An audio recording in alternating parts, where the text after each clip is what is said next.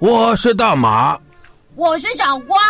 您现在所收听的是由香菱主持的《经典零距离》。刚才有讲到，就是说，呃，商店街里面所有的人都是由你配的。这有一个很重要的问题想要问，就是说，其实当然啦，最好的状况是，呃，一个角色就是由一个配音员来就是配音，这样子可以更专注在他的这个演技上面的发挥。但如果像你刚才说的，一个人同时需要配很多个角色。比如说以商店街来说，嗯会怎样去区别说，哎，原来这是不一样的人吗？要不然，比如说都是中年男性，我们就来数了，一共会有几个人？假设一共有三个，嗯，那我只能依照他们的角色的外形、角色的特性，把自己的声音再做一点变化。比方说，哎，有一个角色，他的身材比较福态、圆润一点，哦，我可能就胖一点。哦，我们把嘴稍微圈起来，声音就会比较胖。好，我定了一个声音在这里。那另外一个声音可能就是，我就用一个我本来的声音低一点，呃，小丸子你好啊，啊，我就这样子去定它。那另外一个声音，我要跟爷爷，因为爷爷是最主要的老的声音，对，就是要不管怎么样变，我就是不能跟爷爷撞在一起。所以另外的声音也可能是稍微高一点，就是一个老的晚尾的声音。嗯。啊，殷殷啊，殷先生，啊，我是中野小新，啊、就只能这样了，嗯，就这样。所以配音员的变音技巧很重要。但我也碰过，实在是没有声音变了。比方说，我曾经碰过我的主要角色已经是小孩子了，已经是小孩、小男生、小女生各一个角色。那其他还有一群小孩子，他可能突然冒出一群。那小孩子，我们我们当然可以变个两三种、三四种小孩子。可是当这么多小孩子，这么多的小男生，要怎么区别？这时候会有一个呃，有一个方法是，可以声音稍微类似，可是语气不同。比方说，可能同时录到两个女生，一个是嗯啊，这个娃娃给我玩好吗？我我喜欢玩娃娃。好，这是一种，它可能是比较娇滴滴的，比较可爱的。嗯然后另外一个可能声音一样，我才不要给你玩呢，这是我的，我才不要给你玩。这个声音跟刚刚那个声音一样，对，可是它的语气不一样。而且比如说力度也不一样，对我，所以我可以用这种语气或者力度，稍微是区别几种不同的角色，这样子又可以变出更多的角色。就除了大马刚刚那个方式之外，我这个方式两个加在一起，就变出很多种不同的角色。所以我觉得配音员很厉害，不是这样说自己啊，我是说配音员真的要在你在这样的环境当中，你真的要自己想办法。比方大马刚刚这个老生，也是他自己想办法诠释出来的。这是他的方法，嗯他可以告诉别人这是他的经验，他的经验值，但不见得适合每个人，因为我觉得每个人都有自己的方法，我们配音员都有自己的方法。每个人都有每个人自己变老生的方法，或者那种年轻声音的方法。最重要是配音员要找到自己适合发挥的那样子的声音跟方式。我觉得刚才短短几分钟，好像看了很多部动画，我这样突然什么上身一样。上身 而且你刚才一讲王伟，然后我就仿佛看到你的眼镜上有那个王伟的螺旋圈，螺 对，旋然后就。那么诠释过这么多角色，有没有对两位来说很重要的角色呢？你说我觉得对我最重要的角最重要的角色是那个查理布朗。哦，史努比，对，史努比的查理布朗，我我曾经配过。那为什么会觉得他重要呢？因为在一开始我不太擅长录小男生，其实我现在的声线大概是算中频。那我以前一直以为我就是那样，对不对？录是录小小女生，哎，但是发现我的小女生没有其他配音员可爱啊。那也有前辈跟我说，其实你的声线是适合小男生的，你知道吗？一刚开始新人阶段，哎，不知道这个阶段就是要开始认识自己的声音。我就发现，哎，那好，我要开始训练小男生。但是因为有时候真的是个性的关系，我可能我比较没那么阳刚，所以即便我有这样的声音，可是我的语气不像。很多人都说，哦，好，小乖，那这个角色小男生你录，你可不可以再男生一点，再男生一点，就不像。后来为什么我说查理布朗对我是很重要的？因为有一次就到录音室，然后录音室可能就就刚好请我去试音，好试了这个角色。就试上了，所以他对我来说是我第一次经过试音试上的小男生角色。至少就是让我在这段时间，我用小男生的角色去发挥，他的话也也不少，就发挥了这样的一个小男生的声音。哇，从来没有想过，比如说上次要变音，马上就是老爷爷跟小男生，感觉超级轻而易举。没有想到原来当时也有一个很重要的角色出现，才让你们有就是更多不一样的方式可以认识自己。对，因为当时试上这个角色开始录了，会担心会紧张啊，因为没有录过。这么常态型的小男生的角色，以前可能都是就是故事里面搭一下，搭个几句话，没有这么长时间。那当然自己也是做了很多功课，问了前辈，或是多看一些别人的作品，去抓到我自己揣摩小男生的方式。我觉得每个角色都重要，只是说在这个过程当中，印象比较深刻的那个时候，小乖还没有入行，我那个时候已经录了几年音了。我们接到一。一档卡通叫《忍者乱太郎》，嗯啊，《忍者乱太郎》，那我们配的应该是我不确定啊，应该是第三、第二或第三版本。里面有一个学院长，他们常常会到旁边一个一个庙里面有个老和尚，悟完心之助，他们三个人，三个三个主角，三个小孩子会到那个庙里面去给老和尚送些东西。就学院长跟老和尚私交很好，那个时候我的老生我给了老和尚了。哎，第二集第三集哟。回头看，学院长是我哎，那学院长也是一个老老的，可是学院长是一个比较疯狂的角色，嗯哼，怎么办呢？声音都用光了，我也不知道我哪来的胆子，我就问他，你能不能接受口音？嗯，就是各省方言的口音哦，嗯嗯嗯，各省方言口音。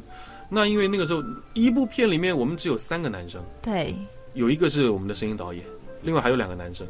他说：“哎，没关系了，没关系了，你就你就你就录吧，因为角色太多，角色太多了，我就把学院长啊，他是个扁扁的声音，我就加了一点江浙扬州那边的口音。人家的学院长是各位人蛋，我们今天请图景老师示范草上飞，人家都是这样。我呢，各位冷淡，今天我们请图景老师示范草上飞，我录的很心虚。” 其实我录这些带乡音的，我是没有什么太大的问题。嗯，可是客户买不买我的账嘞？嗯，第一个礼拜送出去了，第二礼拜很忐忑，进录音室之前先问：哎哎，上礼拜有没有被退货啊？哎，没有没有没有，客户反应哎很好，你就这样录吧。好，我一这样录以后，另外一个配音员就录广东话。有时候真的 像老皮那个样子，广东话没办法。哎呀，我们这个忍术啊，呃，非常深奥啊。好，他就用广东话。后面我们再出现的时候，我们台湾国语也用上了，嗯，啊，四川话也用上了，所有能用的、想得到的全部放上去。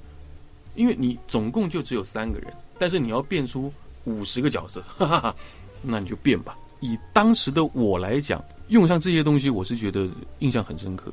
嗯，蛮好玩的。现在很多卡通都可以要求很多的不同的口音的表现方式，所以你那个角色让我想到你另外一个角色学院长，用这样的声音诠释另外一个角色。在卡通频道里面有一个蛮红的卡通叫《熊熊遇见你》，三头熊，一头棕熊，一头猫熊，一头白熊的，他们有个朋友叫麦沟来，是一只大脚。因为那卡那卡通也是很多奇怪的好玩的口音在里面。对，嘿，熊熊们，嘿嘿，我是麦沟来。那我就把那个 当初学院长的声音拷到这边来用，也也很也很 OK，还不错，声音导演他们都觉得很 OK，还不错，对，我觉得蛮好的。哎，这个方言不是每个人都能讲的。我知道，因为像比如说上次我们聊天的时候，然后我朋友正好是河南的，哦，对，是河南人，河南人，河南人。然后这真的不是每个人都会。然后，然后大马马上跟我朋友两个人用河南的腔在讲话，讲的是中文，但是那个腔不一样。对啊，超好笑。我是大马，我是小乖，完全换了一个感觉哇！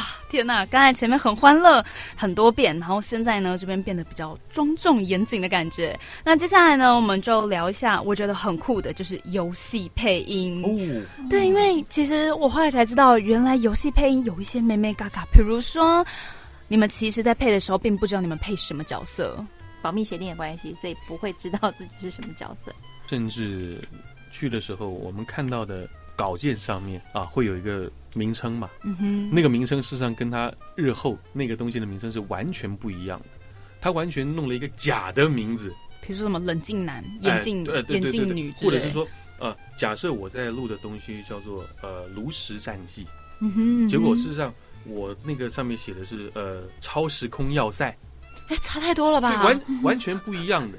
因为游戏非常非常注重这一块，是因为它是未上市的东西，嗯我们等于是前置在做声音这一块，因为未上市，所以不能走漏半点风。声对对对对对对。那来角色这么多，来配音的人这么多，当然我们都会签保密协定，对就是你的我录了这个东西，我不会公开在哪边哪边谈论，还是要做好这个保密防谍，是这样讲。呃，你 你也这是一个太时代剧，是不是？对对对对对 对，所以它的保密非常重要。我接了这个游戏，其实我们也不太会去讨论，哎，这个游戏你录什么啊？我录什么啊？这么我们其实也不太会，因为它对我们来说就是工作，嗯我嗯们就这个时间点到现场，把我们该录的对白录完，所以其实我们也不会太 care 到底是哪个角色，我们就是嗯根据声音导演告诉我们这个角色是什么身份、什么声音，我们赋予他这样的声音，然后精准的达到声音导演要的就好。走出录音室就忘了，也也不至于啊，会也不至于啊。所以该不会你们其实是要上维基百科才知道？哎呀，原来我配了这一个角色。有时候还不见得知道哎、有时候是我我还去问声音导演，哎、我请问一下，我知道一下我之前录了哪些角色，嗯声音导演就会告诉我。对，因为有时候好迷样，维基百科，维基百科有时候有时候，如果说我录的是比较不是那么主要的角色，也许就不会在维基百科上面出现。嗯，对，所以我后来才发现，其实配游戏还蛮酷的。那其实除了游戏以外，配音还有一个部分是广告啊、旁白啊、导览等等等的。嗯，刚才我们有提到一个叫参考音，我在想听众朋友可能不知道，但我觉得这个还蛮酷的，可以跟大家分享一下。参考音事实上就是有一些作品啊，他们在前置作业的时候会加上参考音，它不是正式的配音，那个声音是不会出去的，只在工作的时候会出现。它就是让真正实际的配音员有一个依循，啊，很像歌手的 demo 带吧。就像是对对 demo 带的对对，意思。或者是让就是 demo 带的意思。让画动画的人可以依循这个动画就画嘴型，去画嘴型去画嘴型。我们也做过这个东西，因为有的参考音，它就是把那一句话在固定的时间准确的放在那个位置上对位置，讲对位置就好了。讲对语气。可是那如果说会会需要专业配音员去录呢，那可能就是说这个东西它还要再经过一次后置，但是他这个后置请来的人很可能不是专业配音员，哦所以我们变成一个引导他说话的角色了。嗯，所以说他要根据我们的抑扬顿挫跟我们的语气来说话，这个时候参考音就重要。参考音有它的重要性。对，有些人会觉得，反正参考音我不是公开，我只找随便找个一男一女，把这些声音录出来随便，说说就好。随便说说而已，其实也也不太需要的多高的门槛。但是因为大马刚刚说了，我们可能是我们的声音要让人家有个依循，所以它还是有它的重要性。基本的语气或什么，我们还是要按照正式的方式去录，对。但我们自己也不会因为它是参考音，我们就松懈了，就松懈。对对，嗯，那么其实录导览或是旁白，其实对你们来说会不会比较轻松？因为感觉是一个比较接近本嗓的一个录音方式。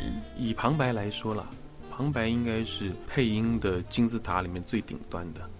哎，怎么说？旁白事实上他要的东西更多，因为他不能有太多的情绪，嗯，他要用语气。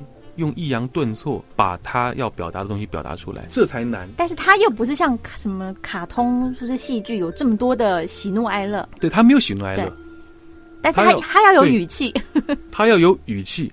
巴塔哥尼亚高原，你就不能这样讲嗯，啊！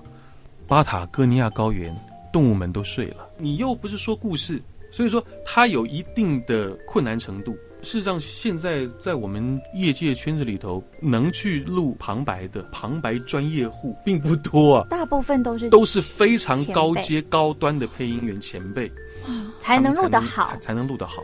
我们有没有接过？我们也接过但是我们觉得我们录的很忐忑，就是在真的还是资深的或是专业的这些前辈，他们在诠释这种旁白的整个步调、语气，对，真的是比较好。我们要我们要学的还很多。天哪！我原本以为最轻松的，原来其实是金字塔顶端的专业级最难的。才能对。果然看起来简单的，其实都不简单。到录音室之前不知道自己今天录什么，然后又很吃反应力，平常要累积自己的观察力，实在是一个其实是随时随地都在接触新事物，而且都在学习的状况。那今天的节目呢就很开心，两位可以到来啦。那节目的最后呢，要送上的是大马的这个大马个人的好，对，哦，我录过这么多的卡通，我最想录的就是《圣斗士星矢》，嗯哼，可是我到现在还还没无缘。那我也在那边昭告，事实上呢，我如果能录到《圣斗士星矢》的话，我愿意无偿奉献。哇！哎我们这个是会放到 YouTube 上，你你这么认真的讲任何，角色都可以，只要录到这部作品。好热血。经典零距离，我们天空见喽，拜拜，拜拜。